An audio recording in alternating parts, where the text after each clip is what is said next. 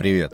На днях мне в мессенджер приходит сообщение, несколько картинок, э, на одной из которых изображены брусья, домашняя такая установка, на другой упоры для отжимания от пола, и на третий я вижу руль велосипеда, мчащегося где-то по полю. И после этого следует текстовое сообщение такого содержания. Подскажи мне по старой дружбе какие-нибудь суперэффективные упражнения, там типа отжимания для для того, чтобы спалить живот, особенно нижнюю часть живота. Я отписался ему, мол, чуть попозже отвечу. И весь день ходил, варил в своей голове, как мне преподнести ему идею. Это мой старый школьный приятель. Как мне преподнести ему идею, которая бы полностью решала его проблему, с чего начать и чем продолжить. Сразу стал вспоминать, как все это делал я, как все это тяжело, как все это непросто. И, конечно же, мой приятель решил начать не с того. С чего вообще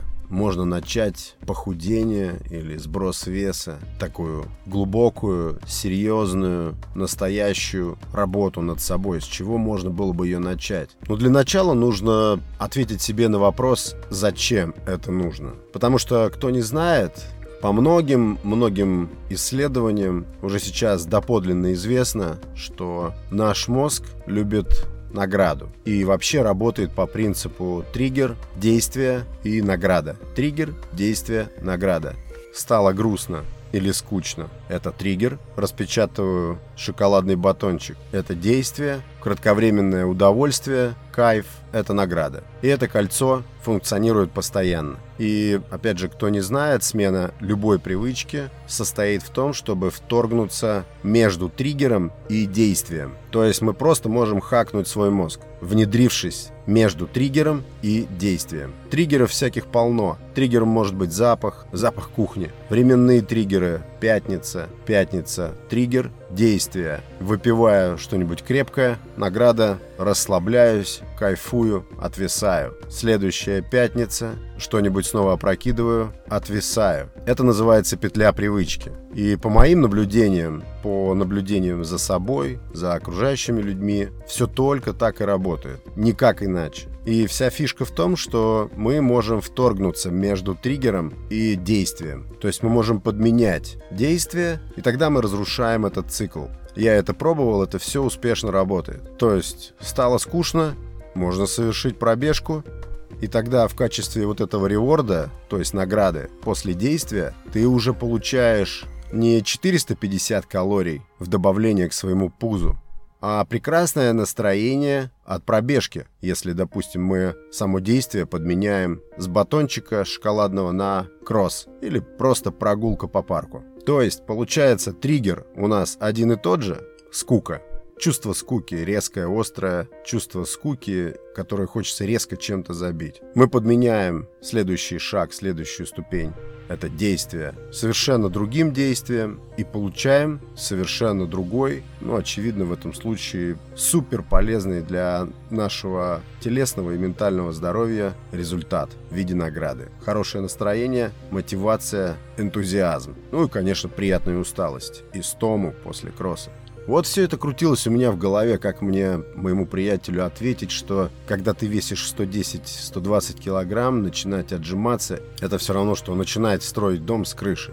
То есть первым делом, самым первым пунктом нужно полностью фундаментально перевернуть структуру всех вот этих привычек. Это, на мой взгляд, основа и старт телесной и, как следствие, потом умственной трансформации. Отжимания, просто отжимания ничего не дадут. Физические нагрузки в отрыве от полной, стопроцентной фундаментальной трансформации привычек тоже ничего не дадут. И велосипед ничего не даст. Всем уже давным-давно известно, если ты потрудился в зале, выпалил сотни калорий, ты получаешь в итоге эффект натягиваемой тетивы, которая потом заставит организм не просто восполнить едой, калориями эту утрату, но и сделать это с запасом в 2-3 раза больше. Я думаю, многие проходили этот путь. Это бесполезно. Нужно полностью менять философию питания Первым делом полный, стопроцентный, окончательный отказ от сахара и мучного. Это те два пункта, которые делают нас нездоровыми, тучными, грузными и грустными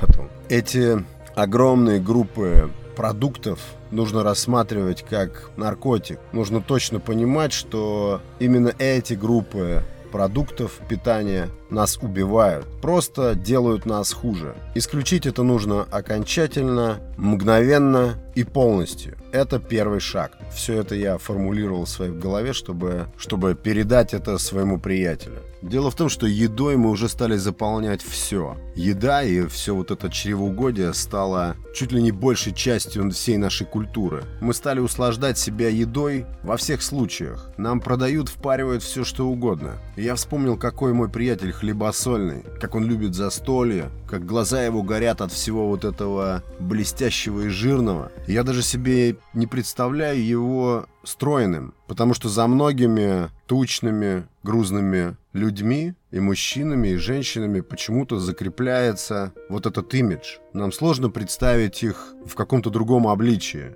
Как будто бы они родились такими, сразу с вот этими запасами. И они привыкают потом к этому имиджу. Я не мог себе представить моего приятеля каким-то поджаром, легко двигающимся. Замечали ведь, у полных людей изменяется даже характер их движений. Меняется походка, все меняется. Так что первым делом нужно работать с вот этой петлей привычки. Нужно математически вычислять моменты, где мы совершаем ошибку при возникновении вот этого триггера. И просто какое-то время кто-то говорит 21 день, кто-то 60 дней. Но есть смысл вложить в это время, любое время. И подменив вот это действие, вызванное триггером, получить совершенно другую награду, совершенно другой результат. Я кайфовал, помню, от того, как таял мой профиль в зеркале. Моя награда была стройная фигура. Мне всегда нравилось версия моего тела в 17 лет. И я всегда знал, что носить с собой 20-30 килограмм лишнего веса – это неправильно. Это просто неверно, это не по моей природе. И, кстати, нет ничего трагичного в отказе от того же сахара или мучного. Это также легко потом становится частью жизни, частью образа жизни. И это даже не ПП, Потому что, на мой взгляд, ПП это что-то всегда связанное с ограничениями. Я съем не три печеньки, а одну. Не два куска торта, а один. Здесь нет, здесь не так. Здесь полный, стопроцентный навсегда отказ. Выгоды от которого начинают проявлять себя буквально через одну, две, три недели. И самое интересное, ты начинаешь наблюдать, насколько феноменально легко становится жить без всего этого. Помимо того, что наблюдаешь быстрые результаты, то есть получаешь эту самую награду. А все эти физические упражнения, зал, либо занятия с своим весом, собственным телом, все это вещь вторичная. Она просто помогает процессу. Но основой является работа с петлей привычки. Никто не хочет заменять ужин трехкилометровым кроссом. Звучит как какое-то безумие. И потом, когда я позвонил своему приятелю и стал выкладывать всю эту свою теорию, ну, которая уже точно сработала, он знает об этом и поэтому ко мне обратился, то приятель мой, конечно же, испытал шок поначалу. Отказ от сахара люди воспринимают как конец жизни. Ну, не все, конечно. Те, кто плотно на нем сидит. Как можно не есть мороженое, как можно не съесть шоколадку или торт на праздник. А вот так спокойно. Берешь и никогда больше не ешь. Мороженое заменяется яблоком, привычные какие-то сладости заменяются орехами. Все это становится нормой жизни, кайфовой нормой жизни. И ты потом чувствуешь, как ты все делаешь верно, все делаешь правильно, как возвращаешься к заводским настройкам. Посмотреть на стариков, которым сейчас по 80, по 90 лет, это люди, которые всю жизнь не знали той химии, того дерьма, которое нам впихивается сейчас супермаркетами с прилавков. И они почему-то крепче молодых. Эти вот люди,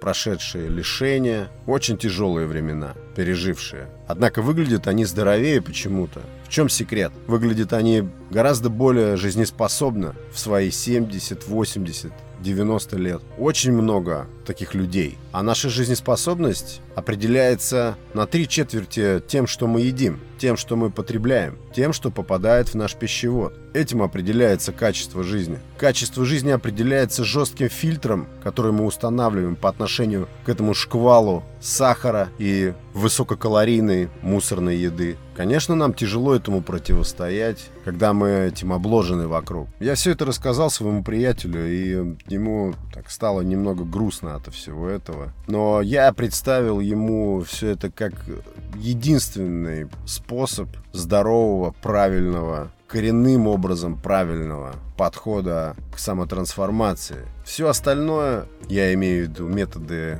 ограничений, сокращений, все это в конечном итоге приводит к грустному результату, к еще большим депрессникам от того, что этих результатов нет или они не так заметны, как хотелось бы. В ближайшее время, в ближайших эпизодах я попробую собрать воедино все свои хаки, которые я использовал, которые я развил, которые точно результативны для тех людей, которые желают эффективно меняться. Но надо знать, и я уверен, все это понимают, что в основе всего лежит самая обыкновенная привычка. Привычка вторая натура. И привычки эти легко меняются. Легко меняются. Да, нужны усилия, нужен фокус, нужно уделить этому время. А на что еще тратить время, если не на себя? И никаких чудесных способов избавления от веса и от вредных пищевых привычек не существует, кроме как самоконтроль, дисциплина и отсечение лишнего раз и навсегда. Только это дает не временный, но пожизненный результат. Спасибо вам за прослушивание эпизода. Спасибо всем, кто подписался. Это был 55-й эпизод «Несу подкаст». Богатство — это здоровье. Пока.